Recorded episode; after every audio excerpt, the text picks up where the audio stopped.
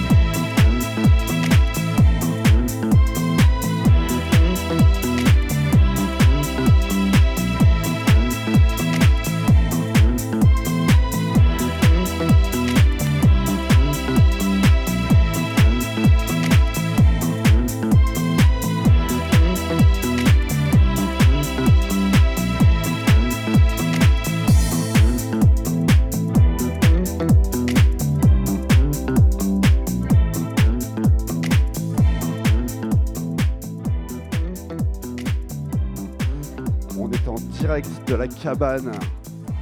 Sacré Radio qui s'exporte dans les bars de Paris. Merci de nous avoir suivis. Passez une bonne soirée sur Sacré Radio et on se retrouve très vite.